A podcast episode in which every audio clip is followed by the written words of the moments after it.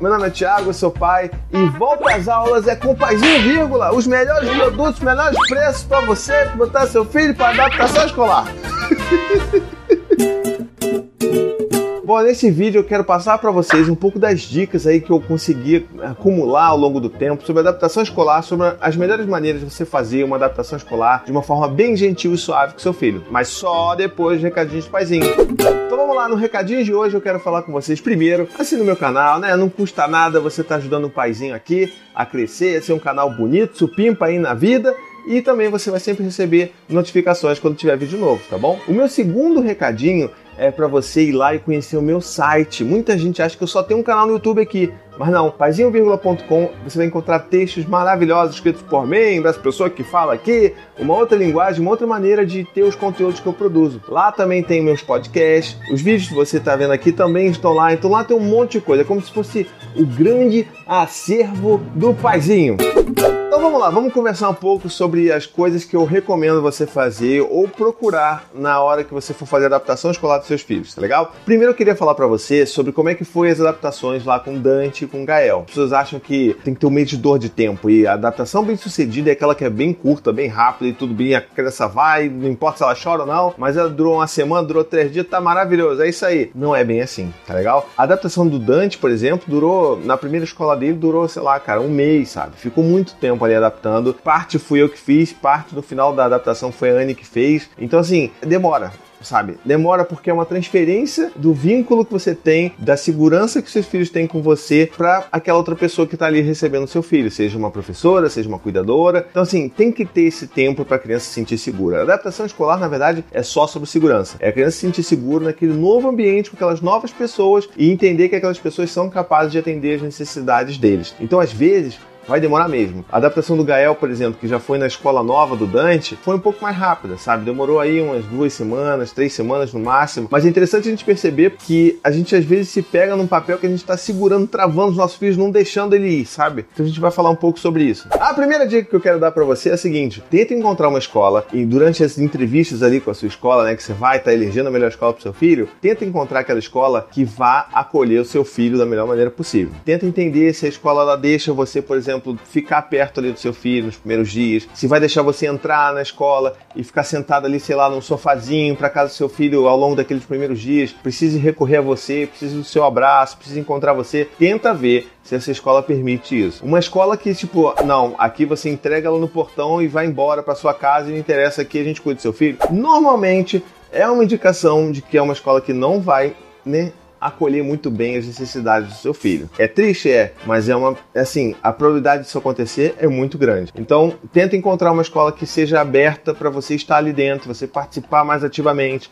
E se o seu filho chorar, se, né, se ele pedir a mãe, pedir o pai, pedir quem quer que seja que esteja fazendo ali o processo de adaptação escolar, que ele seja chamado e que ele esteja ali presente, tá legal? Isso é muito importante para a criança, que ela saiba que o pai tá ali, que a mãe tá ali. E ao longo do tempo, esse pai pode ir saindo, essa mãe pode ir saindo e as coisas podem se afastando ao longo do tempo, tá legal? Isso é muito importante. A segunda dica que eu quero dar para você é let it go. Let it go teu filho, teu child. Let it go, entendeu? Às vezes a gente se pega nesse papel aí que a gente tá lá segurando a criança, sabe? Tipo, ah, meu Deus, ele tá chorando, vem cá, meu filho. Puxa vida, ah, é muito triste. Calma, segura a peteca. Às vezes a gente precisa deixar os nossos filhos ir também. Às vezes a gente tá segurando, ó, e não tá deixando a criança ir no colo da professora lá, então a gente tem que, ó, às vezes, dar uma empurrada, tá legal? Mas é aquela empurrada consentida, empática, que você não vai largar a criança no colo do outro, pessoa chorando, esgoelando tal. Tenta aí, não segure tanto, deixa a criança aí confie também na escola, porque quando você demonstra confiança no cuidador que vai receber seu filho, seu filho também vai sentir essa confiança, tá legal? Ah, minha querida Ana, aqui, trouxe uma pergunta, isso aqui não é roteirizado, você vê como é o YouTube raiz, entendeu? Poxa vida, mas e seu filho, né, acontece aquela coisa, você tá deixando seu filho ir, seu filho tá indo e tá indo super bem, dá aquela vontade de dar choradinha, né, porque seu filho tá.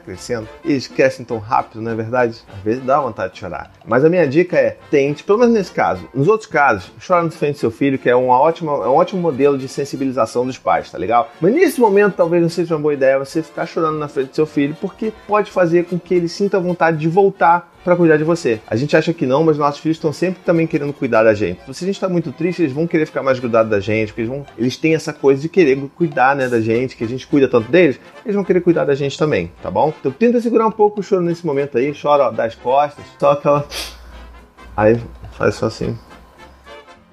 E pronto, passou. Quando a criança sai né, da sua visão, do seu campo de visão, aí você pode chorar bastante. Aí agarra porteiro, agarra quem estiver na sua frente, chora e se desaba, porque é realmente doloroso ver os filhos crescerem, entendeu? É bonito, mas é um pouco melancólico, eu entendo, tá bom? Minha terceira dica que eu quero dar para você é o seguinte: não acho que o tempo que a criança vai demorar ali esteja sendo muito demorado, né? Tipo, ah, meu Deus, passou duas semanas, tá dando tudo errado.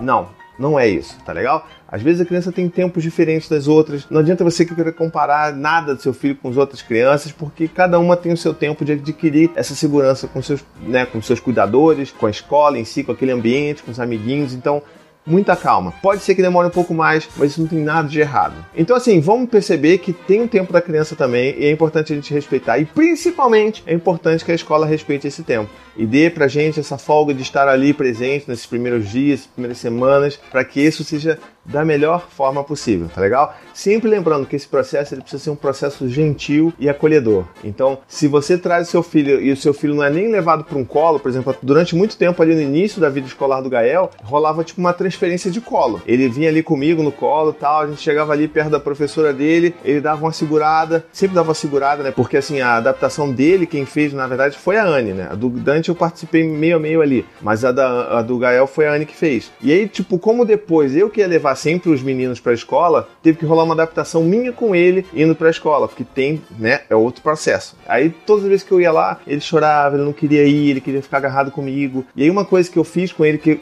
funcionou muito, eu sempre dou essa dica, é o seguinte, eu chegava para ele fazer um combinado, falei assim, olha, Gael, vamos fazer um combinado? Essa aqui a gente vai fazer o seguinte, olha, a gente vai dar um último beijo e um último abraço, e aí você vai no colo da professora, tá legal? Aí ele vinha, dava um abraço apertado, dava um último selinho, aí ele ia pro colo da professora. Então, esse era um negócio que a gente fez que funcionava bastante, que talvez funcione com você também. Então, durante muito tempo nesse início aí era assim, via do meu colo pro colo da professora. E que bom que tinha uma professora que estava lá para receber ele no colo. Isso faz muita diferença. Não é a criança vai ter que ir andando, às vezes a criança quer um colo também. Ela precisa desse contato para se sentir segura. Então é importante também vocês encontrarem essa brecha aí, essa, essa, essa possibilidade dentro da escola dos seus filhos, tá legal? É claro que também tem aqueles outros casos né, de crianças prodígio que não tem adaptação nenhuma como a Ana aqui tá me contando, ela é uma pessoa maravilhosa, né? A Ana, você sabe, né? Aquele nosso vídeo de rótulos, os rótulos dela eram o quê? Eu não tinha nada de ruim, eu.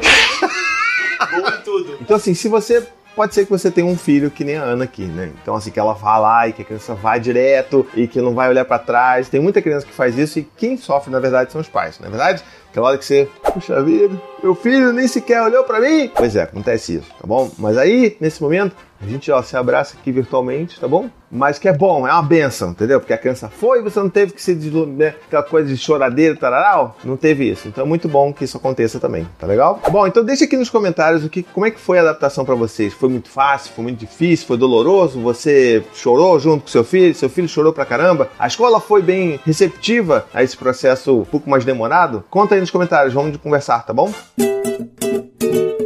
Se você gostou desse vídeo, não esquece, ó, dá like aqui, comenta, compartilha, espalha para todo mundo, tá bom? E também não esquece de conhecer lá a minha campanha de financiamento coletivo no apoia.se barra vírgula. E também aproveitar aqui, né?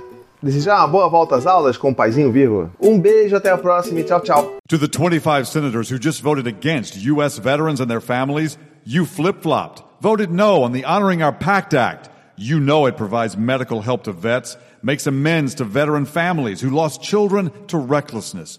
You voted yes just days ago. Why the flip flop? Don't put politics ahead of vets and their families. To everyone listening, contact your United States senators today. Demand they vote yes. Make the Honoring Our Pact Act law now. Paid for by SO.